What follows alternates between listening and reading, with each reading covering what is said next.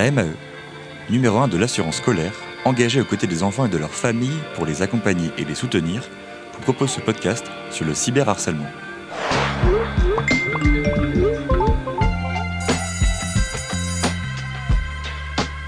Avec la surexposition aux écrans, le cyberharcèlement est un phénomène qui devient de plus en plus courant. Il touche aussi les enfants et adolescents, moins armés que les adultes pour s'en protéger. Ce harcèlement numérique peut avoir des conséquences importantes sur leur santé mentale et leur bien-être. Dans cet épisode, nous allons tenter de comprendre comment réagir face à un enfant victime de cyberharcèlement, identifier les signes de harcèlement en ligne pour mieux l'aider à surmonter cette situation difficile et à se protéger contre de futures menaces. Pour nous éclairer sur ce sujet, nous sommes avec Mélanie Josquin, psychologue clinicienne, autrice, sous le pseudonyme de Louison Nilman, d'un roman sur les tourments des adolescents ultra connectés intitulé Hashtag trahi. Bonjour. Bonjour. Mélanie Josquin, avant qu'on développe davantage notre sujet, est-ce qu'on peut commencer par donner une définition de ce qu'est vraiment le cyberharcèlement et nous présenter les différentes formes qu'il peut prendre? Bien sûr. Alors, le cyberharcèlement, c'est avant tout un acte intentionnel et répété à l'encontre d'individus. Et je vais vraiment insister sur ce côté intentionnel et répétitif. On aura l'occasion d'en discuter, mais c'est pas parce qu'on reçoit euh, plusieurs messages désagréables d'un camarade qu'on est déjà dans le cyberharcèlement. Ensuite, on va parler dans le cyberharcèlement de choses comme des intimidations, des insultes, des menaces, d'humiliation, tout ce qui porte en fait euh, atteinte à l'intégrité d'une personne, à la diffusion de rumeurs, euh, ainsi qu'au piratage de comptes et également à l'usurpation d'identité digitale euh, avec tous ces piratages qui sont très très à la mode en ce moment. On parle également de sexting, qui peut paraître un mot un petit peu compliqué, mais qui concerne en fait des échanges de contenu à caractère sexuel, notamment par exemple des photos tout ce qui est euh, la création d'un groupe qui va viser spécialement à porter atteinte à une personne euh, en reprenant évidemment des menaces, des humiliations, ce que nous avons pu dire précédemment. Tout ce qui euh, est publication de contenu humiliant, que ce soit une photo ou une vidéo. Évidemment, tout envoi non consenti, que ce soit de propos, de photos, de chantage à la webcam. C'est très très à la mode en ce moment. Avec, on y reviendra sur, sur ce sujet, mais des adultes qui peuvent demander à des enfants de faire des choses. Et les raids numériques, ça c'est vraiment ce qu'on appelle le harcèlement en meute, c'est-à-dire quand vraiment plusieurs personnes se mettent à harceler une seule personne. Voilà, pour toutes les formes de harcèlement, il y en a d'autres bien sûr, mais et j'imagine que vous avez quelques chiffres concernant euh, euh, la propension justement au développement de ce cyberharcèlement concernant les jeunes. Tout à fait. Alors on a les derniers chiffres de 2022, bien sûr. 28,4% des collégiens y auraient été confrontés.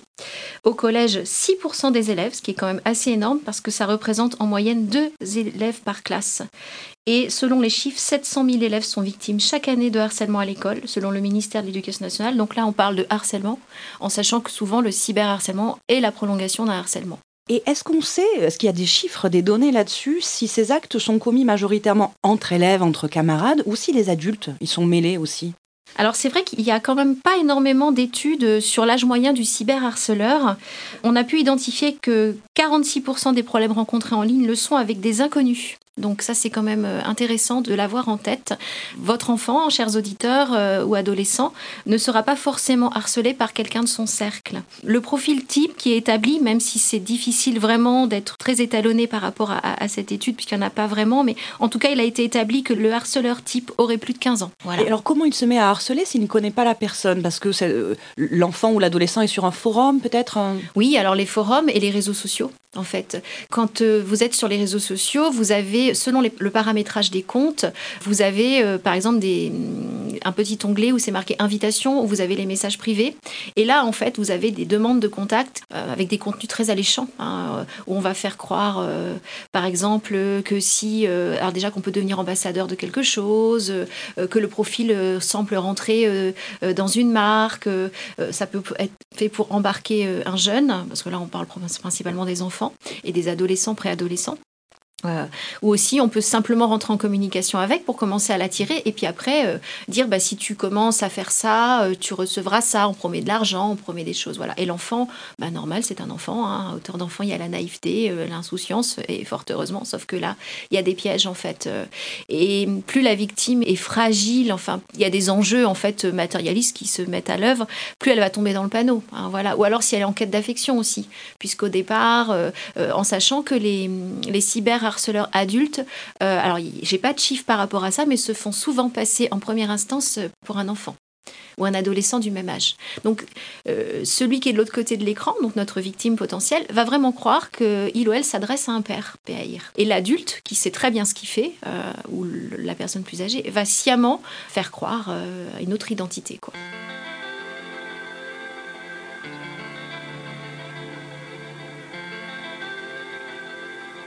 Est-ce qu'on a des signes en tant que parents ou adultes encadrants euh, qui nous permettent de, comprendre euh, que l'enfant est victime de cyberharcèlement? Est-ce que ça peut se détecter?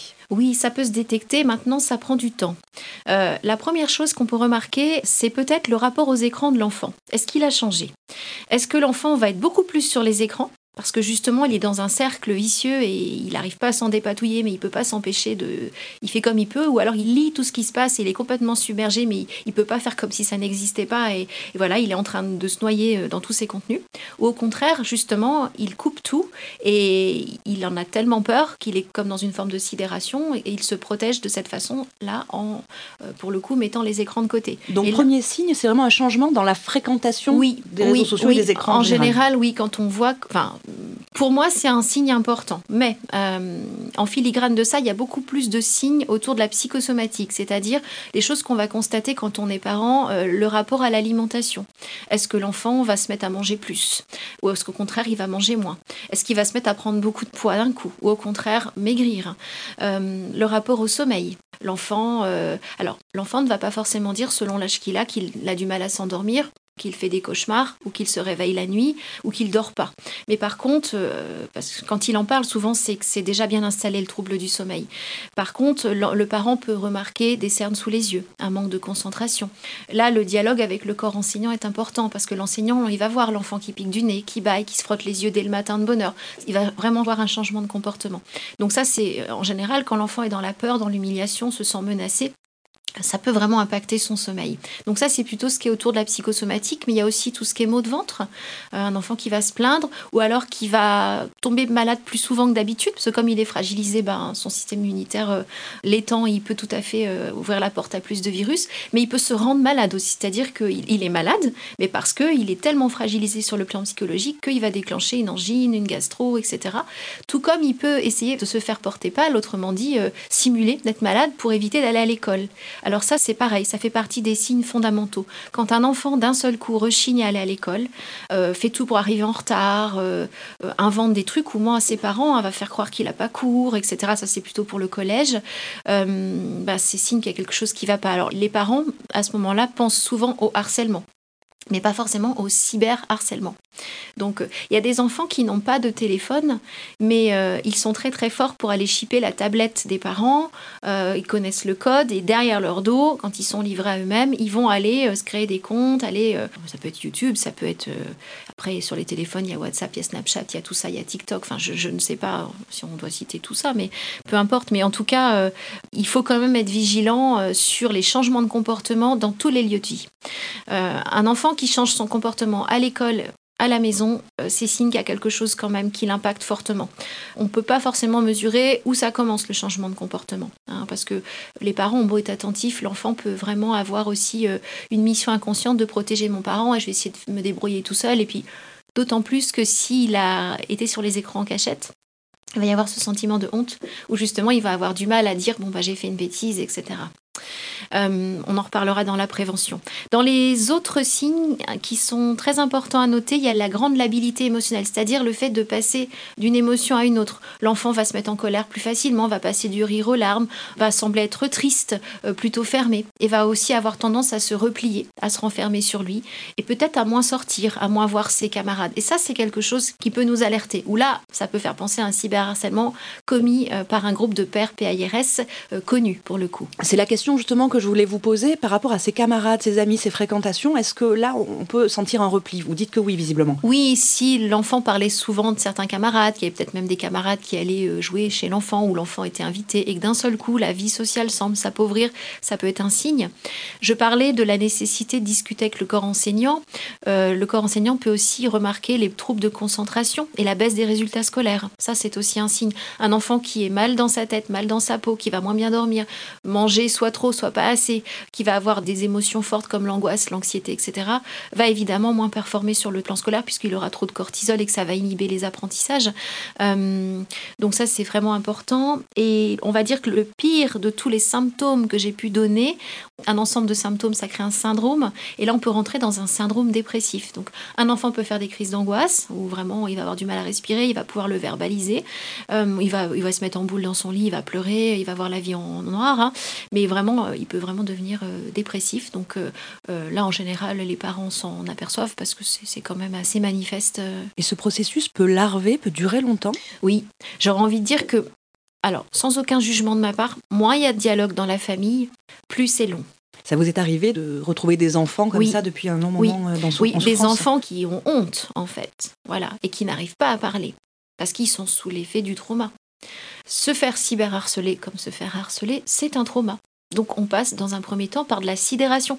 Vous imaginez bien l'enfant quand il découvre les contenus, il fait waouh, mais c'est un waouh, euh, mon Dieu quoi. Enfin c'est horrible, ça lui tombe sur la tête quoi.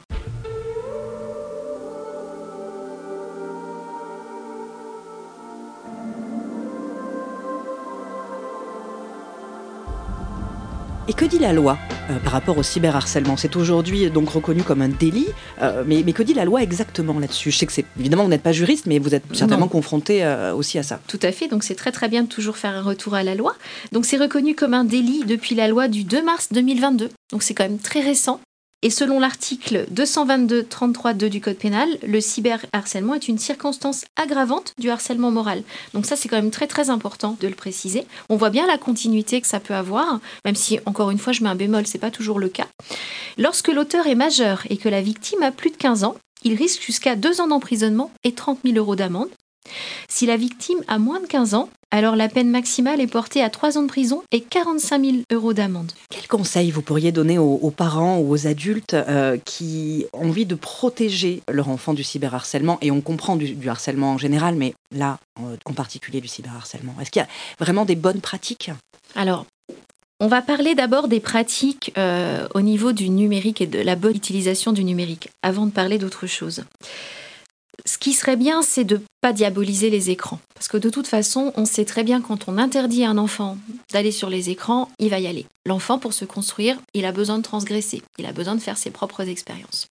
Donc c'est bien de laisser l'accès aux écrans, on faut vivre avec notre temps, tout en sécurisant les paramètres. Et il faut discuter avec l'enfant. C'est-à-dire que si on le fait derrière son dos sans lui expliquer, il va le faire tout seul avec des pères toujours PAIRS, je précise, qui vont lui donner peut-être d'autres idées pour contourner les paramètres. Donc je pense qu'au contraire, puis en plus parfois les parents apprennent des enfants sur les paramètres. Il y a des Quand vous parlez des paramètres, vous parlez des paramètres des contrôles oui, parentaux. Voilà, alors les contrôles parentaux, mais pas seulement, paramétrer pour pas être en mode public, euh, pour limiter les commentaires, par exemple, apprendre à désactiver des commentaires, euh, voilà des choses comme ça. Donc je suis pas une pro des réseaux sociaux, hein, je les utilise, mais à mon humble niveau, euh, je pense que les, certains parents vont savoir de quoi je parle et puis les, enfants savent très très bien. Je pense que c'est vraiment très important d'être autour de l'utilisation intelligente de ces outils qui sont quand même précieux. Ça fait vraiment partie de notre époque, on en a besoin. Et voir ensemble, voilà, quand je paramètre en mode public, regarde ce qui peut se passer. Il faut savoir que toute photo, tout contenu, de tout contenu de toute façon peut être pris en capture d'écran, enfin voilà, même si on sécurise.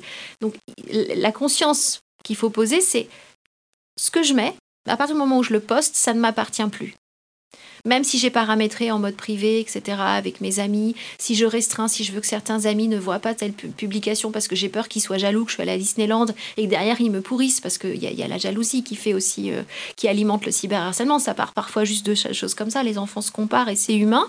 Et ça va partir vite en, cacahuète, si j'ose dire, mais. Euh, donc voilà, je pense que c'est très important de porter ce message-là. Est-ce que j'ai conscience que quand je poste quoi que ce soit, que ce soit une photo ou une phrase, elle ne m'appartient plus?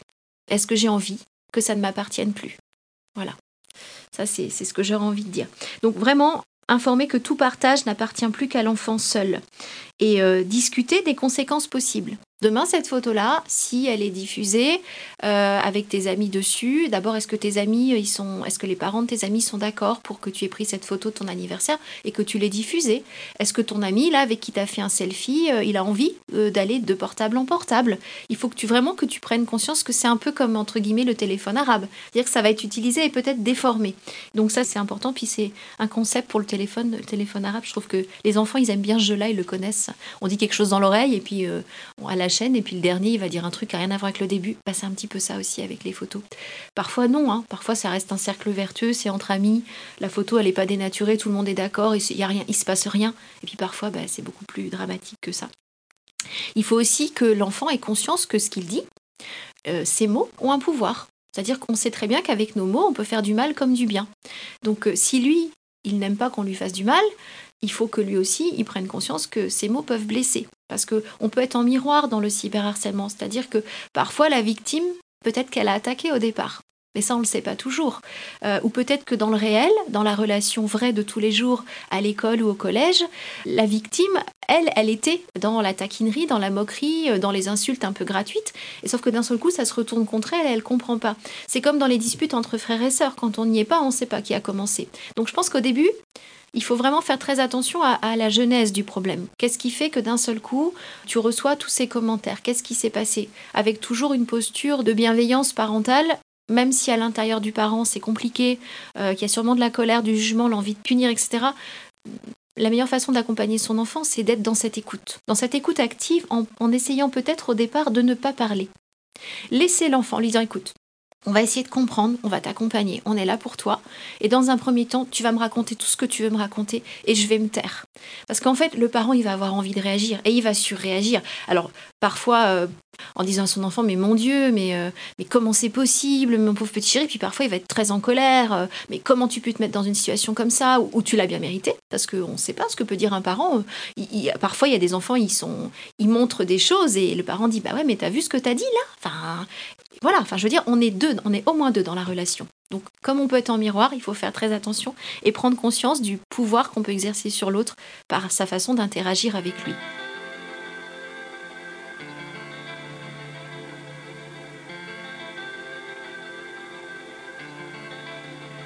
Et sensibiliser, protéger les enfants évidemment contre le cyberharcèlement, c'est aussi ne pas faire d'eux de futurs cyberharceleurs en puissance. Exactement. Ça s'appelle du civisme, de la citoyenneté.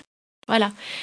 Quand on observe des enfants dans une cour de récréation, mais dès la maternelle, on se rend compte à quel point ils sont déjà durs les uns envers les autres. C'est une façon de se protéger, en fait, tout le temps, tout le temps. notre cerveau, il, est fait comme ça. On compare, on juge, on critique et on, se protège. Et donc, en allant taquiner l'autre, je peux me défendre de quelque chose qui pourrait m'arriver à moi. Il y a des enfants qui vont se positionner très vite en tant que. On a les suiveurs euh, et les meneurs. Et, c'est des profils, et c'est comme ça.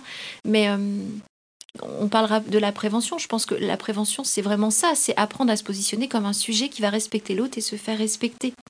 Alors, j'aurais envie d'ajouter des choses. Euh, je pense qu'il faut établir un cercle vertueux plutôt que vicieux. C'est-à-dire que quand on commence à être harcelé, moi je dis à mes patients, ça te sert à quoi en fait de lire les messages? Ça te sert à quoi? En fait, tu te fais du mal. Donc, il faut des preuves, puisque bien sûr, pour alimenter les procédures de loi, il faut des preuves. Mais après, il faut absolument que tu reprennes ta souveraineté. Donc, soit tu désactives, tu quittes le groupe, tu t'en vas de ce réseau, enfin voilà, tu te crées un autre compte, éventuellement si tu ne peux pas te passer des réseaux sociaux. Mais aussi, tu peux tout à fait dire euh, quelque chose autour de la dérision. Alors, c'est facile à dire, c'est difficile à faire, mais je suis ravie de voir que je suis la star de ce groupe. Donc, vous me délivrez l'Oscar euh, du meilleur euh, cyberharcelé au monde. mais voilà, je vous remercie et je quitte la scène en essayant de tourner ça en dérision faut être accompagné un peu pour pouvoir se défendre avec des mots comme ça, mais ça va un peu leur couper la chic et il faut quitter le, réseau, bien sûr. Est-ce qu'il y a d'autres choses comme ça à faire lorsque on, voit que l'enfant ou l'adolescent autour de nous est, est cyberharcelé? Bah, déjà, je pense qu'il y a une base quand même, c'est installer un contrôle parental sur les, écrans. Je pense que c'est vraiment important. Avec des heures où ça se coupe, euh, moi, quand j'entends que des patients de 8 ans ont déjà un téléphone, alors je ne juge pas les parents, ils font toujours ce qu'ils peuvent, hein, du mieux qu'ils peuvent, mais euh, et qu'il peut encore être sur son téléphone, que la Wi-Fi n'est pas coupée, qu'il a des données mobiles en pagaille, et qu'il peut être sur son téléphone jusqu'à 2 heures du matin, c'est assez effrayant, quoi. Donc un contrôle parental. Je trouve ça dommage qu'un enfant ait besoin de mettre un code sur son téléphone. Euh, ça peut vouloir dire, et je mets beaucoup de bémols parce que c'est pas toujours le cas, et encore aucun jugement de ma part, que l'enfant n'a pas confiance en son parent, puisqu'il veut cacher euh, son téléphone et ses contenus. Dans une relation de confiance, si on met pas de code sur son téléphone, on passe un contrat, papa et maman, à n'importe quel moment, vous pouvez regarder dans mon téléphone. Ça n'empêche pas qu'il peut avoir un jardin secret, l'enfant. Je suis pas en train de dire qu'il faut que les parents sachent tout, mais quand les parents remarquent tout un tas de symptômes, quand l'école tire la sonnette d'alarme, à ce moment-là, c'est très bien de pouvoir accéder au téléphone quand on commence à avoir des doutes. Et là, en fait, on expliquera à l'enfant, comme moi je le fais quand les patients viennent me voir, ce qui se dit entre nous, c'est secret, mais à partir du moment où je te sens en danger, je lèverai le secret. On peut poser cette règle en famille. Je ne regarderai pas ton téléphone, je te fais confiance. Par contre, si un jour je remarque un changement de comportement, où je peux penser que tu es en danger, que tu es menacé, que quelqu'un te fait du mal, à ce moment-là, je me permettrai de regarder. Voilà. Donc on évite les mots de passe sur le téléphone de l'enfant, mais par contre, peut-être sur les autres écrans du foyer, on peut justement mettre aussi des mots de passe pour lui interdire on, peut mettre Oui, on peut mettre un mot de passe euh, pour que les parents aient accès aux écrans pour eux, et mettre un mot de passe invité pour d'autres personnes dans la famille, pour le grand frère, etc. Enfin, il y a un âge au lycée où ça va être compliqué de dire je vais regarder ton téléphone quand je veux et je te flique quoi. Je sais pas s'il y a un âge, je sais pas ce qu'en penseront d'autres experts, mais jusqu'en troisième, je pense que c'est quand même important de pouvoir avoir accès à tous les écrans de son enfant. Et peut-être pas non plus qu'ils en aient 15, parce qu'il y a des enfants, ils ont un ordinateur, une tablette, un téléphone, euh, la télé, euh, enfin... oui, effectivement, c'est assez euh, parlant. Est-ce qu'on revient deux secondes quand même sur ces actions, ces comportements qu'on peut mettre en place lorsqu'on sait, lorsqu'on voit que l'enfant est cyberharcelé? Est-ce qu'il y a des, bonnes pratiques aussi? Donc, on essaie évidemment de couper avec les réseaux sociaux. On apprend à signaler les contenus choquants. Je pense que c'est vraiment très très important de pouvoir en référer aux bonnes instances. Pour moi, la base quand même, c'est peut-être d'éviter que les écrans prennent toute la place dans la vie d'un enfant. Plus on va proposer à ces enfants des activités en famille, alors évidemment pour les ados ça va être beaucoup plus compliqué parce qu'ils ont besoin d'être dans leur chambre, ils ont besoin d'être connectés en permanence avec leurs amis, mais en proposant des sorties qui va leur plaire, en proposant, en imposant, pourquoi pas, un temps partagé en famille tous les dimanches de 18h à 19h, euh, où chacun va se raconter son moment préféré de la semaine, ou je sais pas, un jeu de société, inviter des amis, euh, tout ce qui va être de la vraie vie va laisser moins de place aux écrans et va renourrir le besoin profond et naturel qu'on a d'être en lien avec les autres, mais de manière vraie. Parce que derrière un écran, je vois pas comment l'autre il est. Sauf si je suis en visio, mais je vois pas ses émotions, je vois pas son langage du corps. Et ça, ça nous donne tellement d'indices. Et, comme on n'a pas tous les indicateurs de la vraie communication, eh ben on va, on va se lâcher un peu plus. Et c'est là que ça va dériver. Donc j'encourage, pour moi, les familles, les parents, à vivre des vraies choses, de la vraie vie, euh, le plus possible pour que les enfants y voient des bénéfices très importants. Et en cas de cyberharcèlement, éviter de rentrer dans l'engrenage de la violence, aussi de vouloir répondre, de vouloir... Parce que c'est normal, on veut protéger aussi son enfant, et parfois Exactement. on peut avoir euh, des, comportements un, peu agressifs. Il est bien évident qu'on ne doit absolument pas régler le problème seul. C'est vrai que quand on est un papa ou une maman euh, protecteur, on va avoir envie d'aller casser la figure euh, au gamin en question quand c'est quelqu'un de connu, ou on va vouloir aller faire sa propre justice et on va se retrouver soi-même en tant agresseur et victime, puisqu'on encourt des peines aussi euh, de la loi, enfin des sanctions euh, de la loi. Donc c'est quand même un petit peu dommage. Donc c'est vraiment très très important, effectivement, de collecter les preuves, faire un signalement en ligne, ne surtout ni liker, ni commenter, ni diffuser, parce que là on devient complice, on alimente, donc on est dans le cercle vicieux, donc c'est très important. Il faut en informer l'établissement scolaire de l'enfant. Forcément, toujours. Bah oui, parce que déjà, si le cyberharceleur ne fait pas partie du cercle de connaissances de l'enfant, il faut quand même se mettre en lien avec l'école pour dire mon enfant vit une situation de cyberharcèlement qui n'est pas forcément liée à l'école et ça va remettre du lien avec l'enseignant parce que peut-être que l'enseignant n'avait pas perçu de signe. Il y a des enfants qui sont très très forts hein, pour euh, se dépasser à l'école et cacher leur mal-être. Et ça va permettre à l'enseignant d'avoir une oreille attentive, un, un œil vigilant sur cet enfant-là.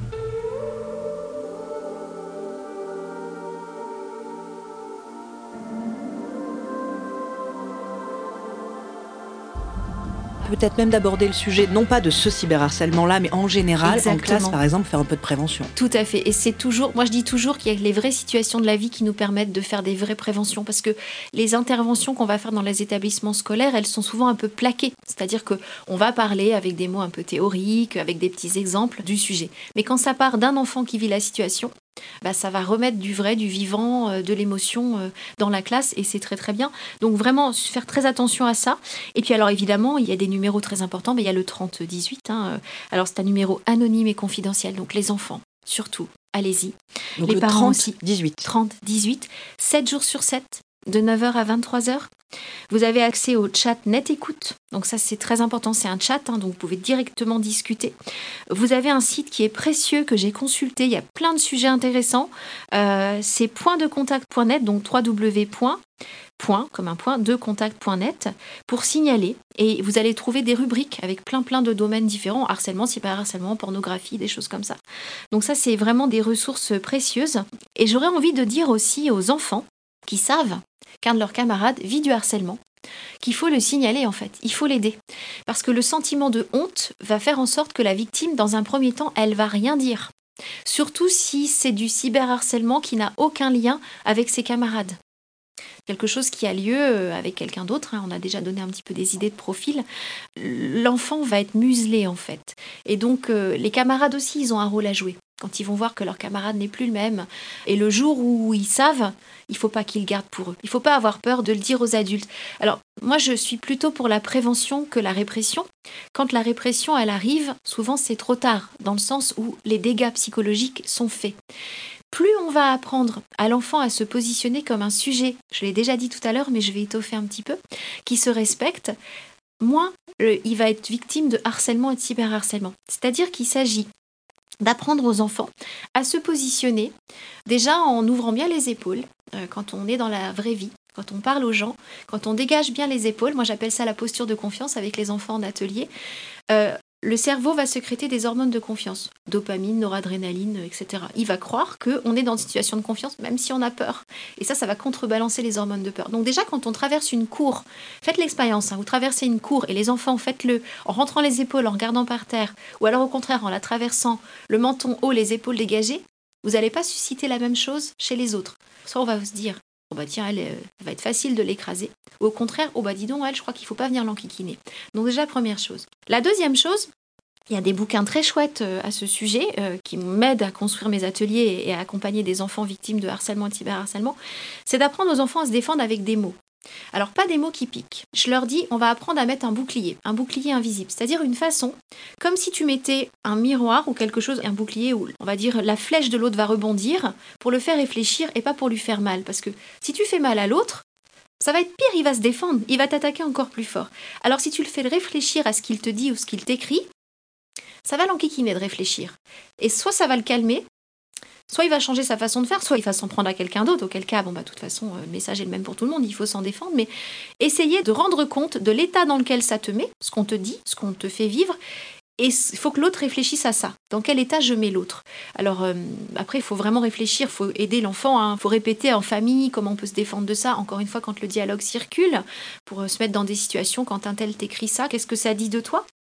Parce qu'il faut quand même savoir que parfois, le harceleur, il dit vrai. Quand un enfant se vit pas bien dans son corps, qui se trouve trop ceci, pas assez comme ça, on a beau dire mais non c'est pas vrai, moi je te vois pas comme ça. L'enfant lui le vit de l'intérieur. On aura beau lui dire que c'est pas vrai, il le vit comme ça. Donc bah, il faut s'en servir. Ouais, effectivement t'as raison. Je suis trop comme ça, je suis comme ça. Bah malheureusement je suis comme ça, je suis né comme ça, je peux pas faire autrement. Toi par contre t'as drôlement de la chance de pas être comme ça. Si t'as des trucs pour m'aider être comme toi, bah ça m'intéresse. Et là, en fait, le harceleur, le cyberharceleur, ça peut vraiment le scier à la base, parce qu'il va pas s'attendre à ça. Souvent, le cyberharceleur, là, je parle de cyberharcèlement entre enfants du même âge, parce qu'on n'en parle pas beaucoup du profil de l'agresseur là. C'est souvent un enfant, alors quand je dis souvent, euh, j'ai pas les stats non plus, mais c'est un enfant qui est pas bien dans sa vie, hein, souvent. C'est un gamin ou une gamine euh, qui n'a euh, pas confiance, ne s'estime pas, ne s'aime pas du tout vraiment, n'est euh, pas bien dans son corps, dans sa tête, vit des situations compliquées à la maison, et parfois lui-même ou elle-même victime de dénigrement, d'insultes, d'humiliation, de violence à la maison. Et son seul mode de communication, c'est comme ça. La dérision, l'humiliation, les moqueries. Alors au début, ça commence comme ça, hein, c'est des moqueries et puis ça s'installe. Il y a des enfants, ils ne vivent que ça ce que je dis toujours, c'est qu'un bébé, quand il arrive sur Terre, il naît bon. Tout être humain naît bon.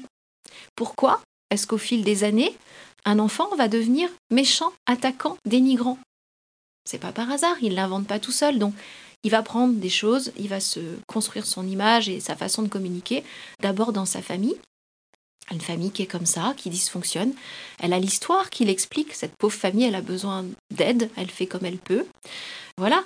Il va prendre aussi dans l'environnement. Bien sûr, il va aussi imiter des camarades de classe, parce que c'est plus drôle d'aller se moquer des autres que d'être moqué. Donc on va, encore une fois, pour se protéger de ça, on va aller attaquer. Et peut aussi mimer des comportements vus sur des écrans. Exactement. Aussi. Exactement. Il y a des enfants de 3 ans qui vont rapporter leurs premiers gros mots parce qu'ils vont à l'école, parce qu'ils vont entendre des gros mots dans la cour de récréation. Et ça commence comme ça. Puis quand on dit un gros mot à un autre, ça fait rire les autres. Donc c'est toujours plus drôle de faire rire. C'est plus facile d'être de ceux qui rigolent d'eux que de celui qui fait rire de lui, quoi.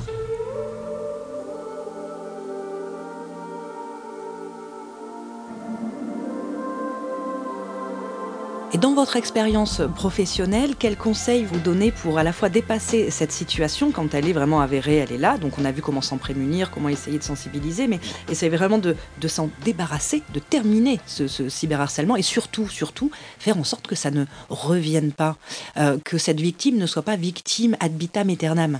Alors déjà, si ça devait se reproduire, c'est signe de quelque chose. Quand un enfant, moi j'ai des patients qui déménagent parfois là, on parle du harcèlement, mais bon, euh, là, pour le cyberharcèlement, on peut dire qu'il quitte euh, tous les groupes où il est, il va recréer des groupes et ça va se reproduire.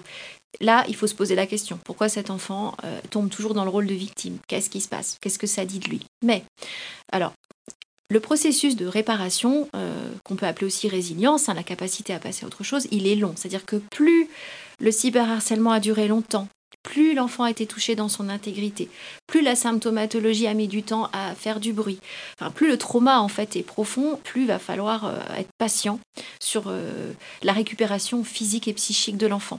Donc l'enfant, il va avoir besoin d'être rassuré, il va avoir besoin d'être accompagné, il va avoir besoin d'être écouté dans un espace neutre, parce qu'il ne pourra peut-être pas tout partager à ses parents, même s'il y a du dialogue dans ses parents. Tout simplement parce que l'enfant, il veut toujours protéger ses parents. Donc ce qu'il va dire à ses parents, il va en dire que la moitié souvent. Donc c'est très bien qu'il aille voir quelqu'un qui ne connaît ni papa, ni maman, euh, ni personne. Il peut aussi en parler, euh, on en parle des parents, mais euh, on ne l'a pas dit tout à l'heure, mais les premiers interlocuteurs peuvent être des tiers. ça peut être le médecin de famille, ça peut être bah, les enseignants, le chef d'établissement, un CPE, une infirmière scolaire, ça peut être un surveillant, un, prof de danse, un grand-père, ou un éducateur sportif, prof de chant, ouais, on s'en fiche, quoi. Voilà. Mais là, comme on parle du, de la prise en charge pour s'en sortir, je pense qu'il faut vraiment faire appel à un professionnel de la santé mentale. Euh, alors, euh, l'hypnose peut donner de bons résultats, le MDR aussi. Euh, il faut des gens, il faut vérifier que les gens soient des professionnels, parce qu'en ce moment, il y a beaucoup de dérives. Donc voilà, il faut que l'enfant se sente bien avec ce professionnel. Il faut dire à l'enfant que s'il ne se sent pas bien, on change, parce que c'est important. Il y a des âges où on ne demande pas l'accord de l'enfant, on l'emmène chez le psy, mais à l'adolescence, la question d'alliance thérapeutique est très importante. Donc, donc voilà, il faut toujours, toujours essayer de comprendre comment ça s'est installé et pourquoi. Il faut déculpabiliser les parents, parce que les parents euh, vont avoir l'impression d'être passés à côté de quelque chose et sans vouloir. Bah, de se sentir responsable, comme tout bon parent en permanence. Voilà, alors que ça arrive à tout le monde, en fait. On est tous des parents imparfaits. Donc, euh, moi aussi, hein, je suis une maman, donc je sais de quoi je parle. On fait de son mieux. Mais euh, il faut être vigilant. Il faut rester dans le dialogue et puis faire très attention il faut pas laisser toute la place aux écrans dans les familles. Malheureusement, ça devient vraiment, euh, vraiment un, fléau. Enfin, je crois que le message, c'est ça. C'est euh, vous laissez pas manger par les écrans. Merci Mélanie Josquin pour euh, ce message. Donc, on va essayer de ne pas se laisser manger par les écrans et qu'ils ne mangent pas nos enfants. Merci pour nous avoir sensibilisés donc au cyberharcèlement et à nous avoir conseillé donc de façon pratique sur la façon de mieux protéger les enfants et les adolescents. Retrouvez toutes nos ressources prévention famille et enseignants sur mae.fr. Thank you.